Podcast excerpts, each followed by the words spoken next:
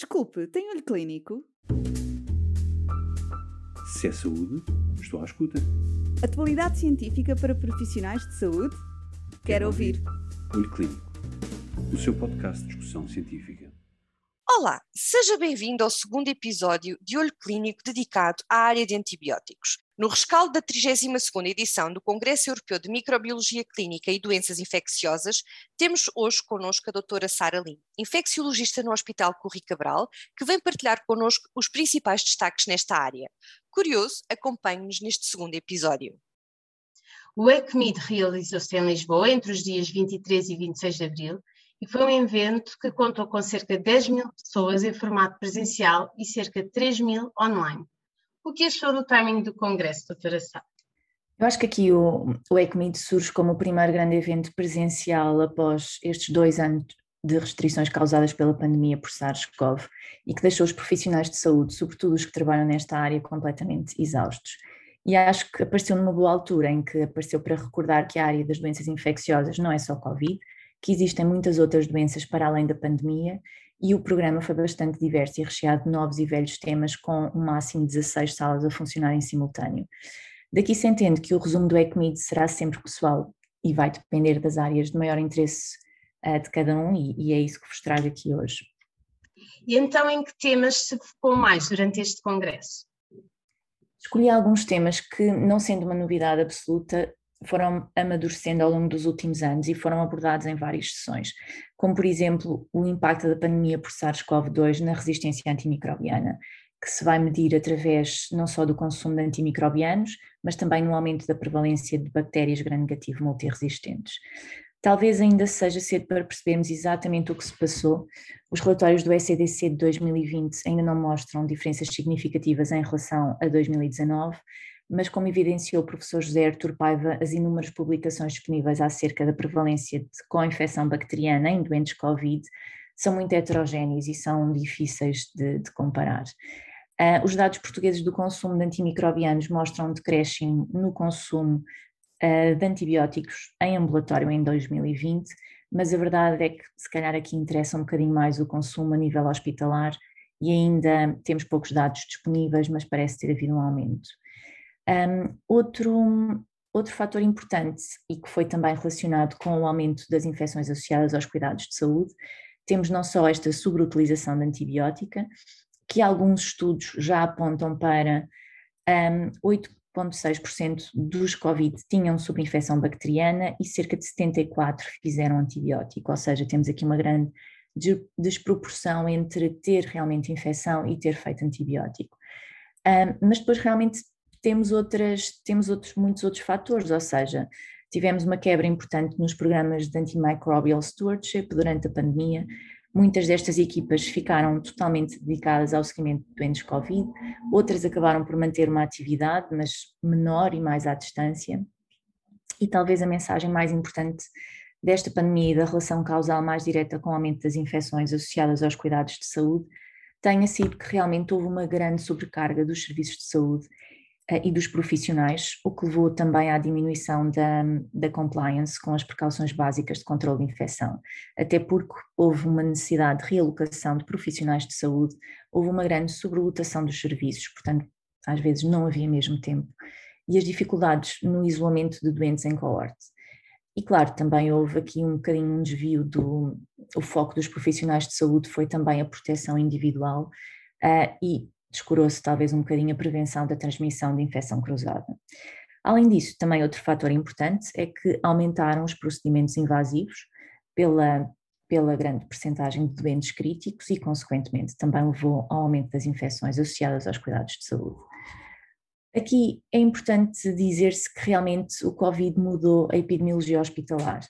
Por um lado, despertou interesse para uma área, para esta área de controle de infecção, que, que nem sempre nem sempre é assim tão valorizada, mas por outro lado evidenciou as imperfeições do sistema de controle de infecção, não é? E aquilo que realmente precisa de mais investimento uh, a nível hospitalar. Outro dos problemas levantados aqui também foi a transmissão nosocomial de SARS-CoV-2 e a necessidade, lá está, de adaptarmos os serviços de saúde para aumentar a segurança do doente e dos profissionais. Um, uma das coisas que implementámos inicialmente é, foi baseada também em algum conhecimento insuficiente e incompleto. Por exemplo, inicialmente foram investidos muitos esforços na, na limpeza de superfícies e se calhar não tantos na ventilação dos hospitais.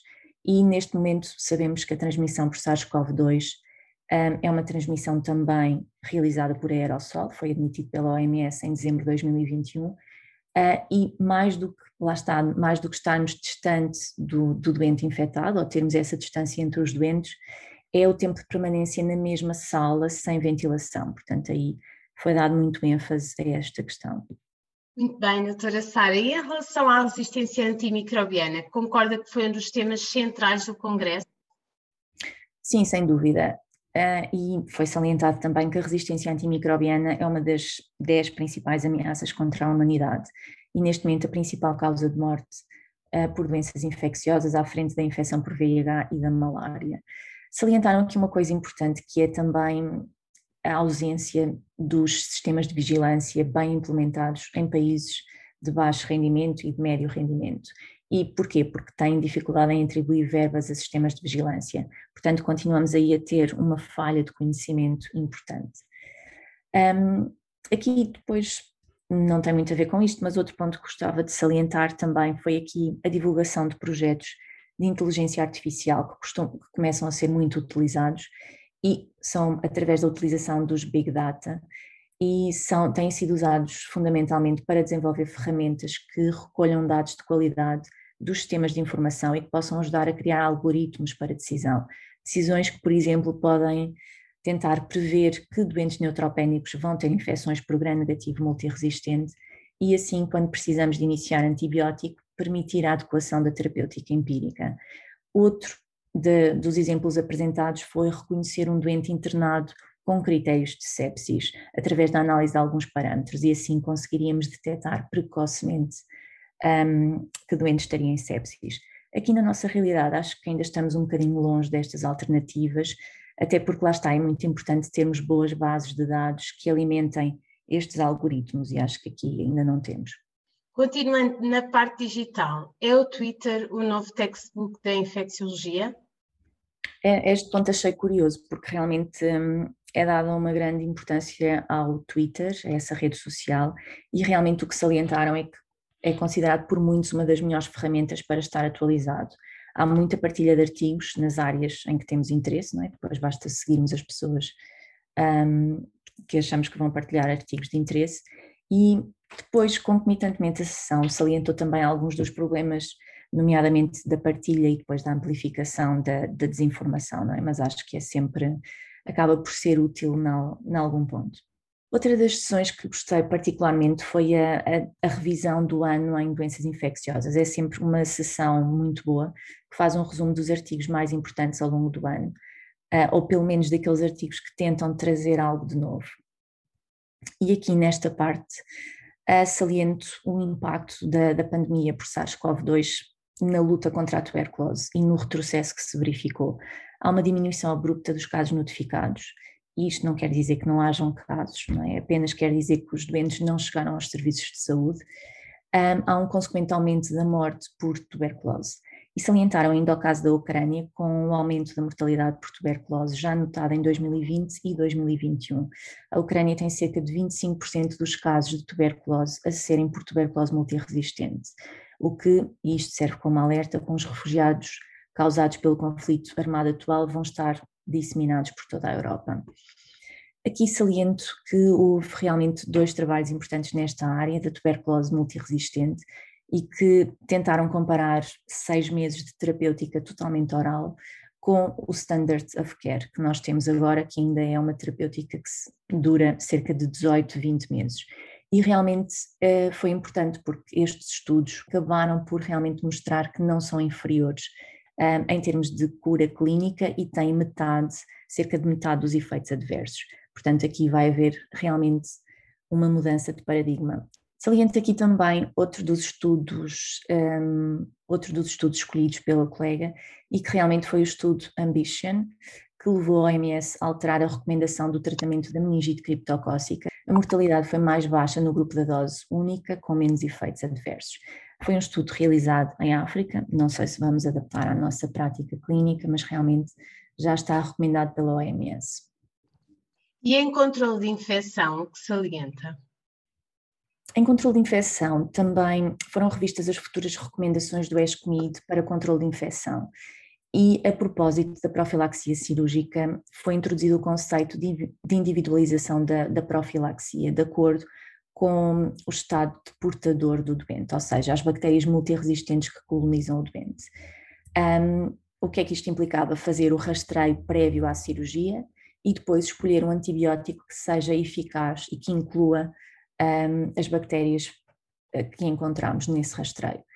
Um, concluiu que o rastreio dirigido ao universal para detectar a colonização por bactérias gram-negativas para uh, previamente a cirurgia coloretal e transplante do fígado está recomendado. Uh, salientou aqui que é importante fazer coortes prospectivos para definir o risco de infecção noutras cirurgias, como por exemplo o transplante cardíaco, pulmonar, uma cirurgia cardiotorácica major, ou seja, aqui ainda não temos dados suficientes, mas parece que cirurgia coloretal e transplante de fígado é recomendado fazer fazer rastreio e fazer uma profilaxia adequada ao rastreio que encontramos. Claro que isto é uma coisa que a colega também salientou, vai aumentar o consumo da utilização de carbapenemos, não é? Porque naqueles em que encontramos teria indicação para ser adequado à bactéria. Mas, por outro lado, pode diminuir o risco de infecção pós-transplante e a necessidade de antibiótico por mais tempo. Um, depois, salientava aqui a seguir a sessão de recomendações do ESCMID acerca do tratamento de infecções difíceis de tratar e que lá está, voltou aqui a levantar alguns debates, nomeadamente da utilização de novos fármacos versus usos velhos antibióticos e o que queria salientar aqui é que basicamente é dado um grande ênfase na, na, separação de dois tipos de doentes, aqueles que têm uma infecção grave e os que têm uma infecção menos grave. Naqueles que têm uma infecção grave, principalmente por enterobacteriáceas resistentes às cefalosporinas, um, aí se calhar temos mesmo de usar um carbapenem, mas se for uma infecção menos grave, podemos usar um outro fármaco, uh, até um, um, velho fármaco que tenha um, um, espectro mais estreito e aí de acordo com o teste de suscetibilidade antimicrobiano de que dispomos.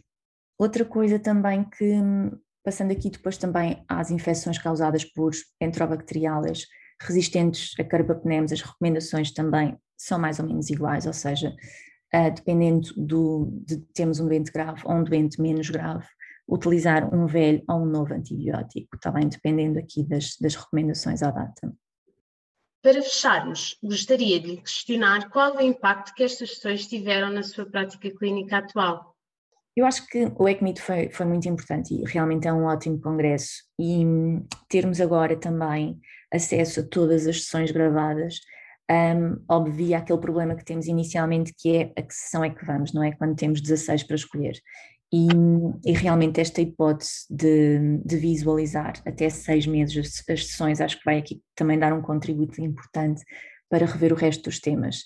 Um, achei que ajudou a sistematizar, sobretudo, temas relacionados com a terapêutica antimicrobiana e realmente é importante, ou seja, todos nós soubemos que o Covid teve um impacto muito grande nos sistemas de saúde, todos nós sentimos isso na pele, mas acho que é importante assistir a uma revisão sistemática sobre isso e perceber um, o que é que pessoas também que já pensaram muito acerca disto uh, concluíram. E por fim, acho que hum, perceber também aqui a dinâmica que existe na microbiologia clínica, um, há uma grande tendência para o desenvolvimento de técnicas de diagnóstico moleculares que são mais rápidas e que no fundo vão permitir aquilo que também nós queremos, não é? Que é escalar a antibioterapia mais precocemente, ou seja, ter um resultado um, mais cedo de qual é a bactéria que o doente tem, de qual é a suscetibilidade aos antimicrobianos, numa altura em que lá está, cada vez temos mais micro-organismos multiresistentes e cada vez é mais difícil perante um doente grave uh, fazer uma opção terapêutica.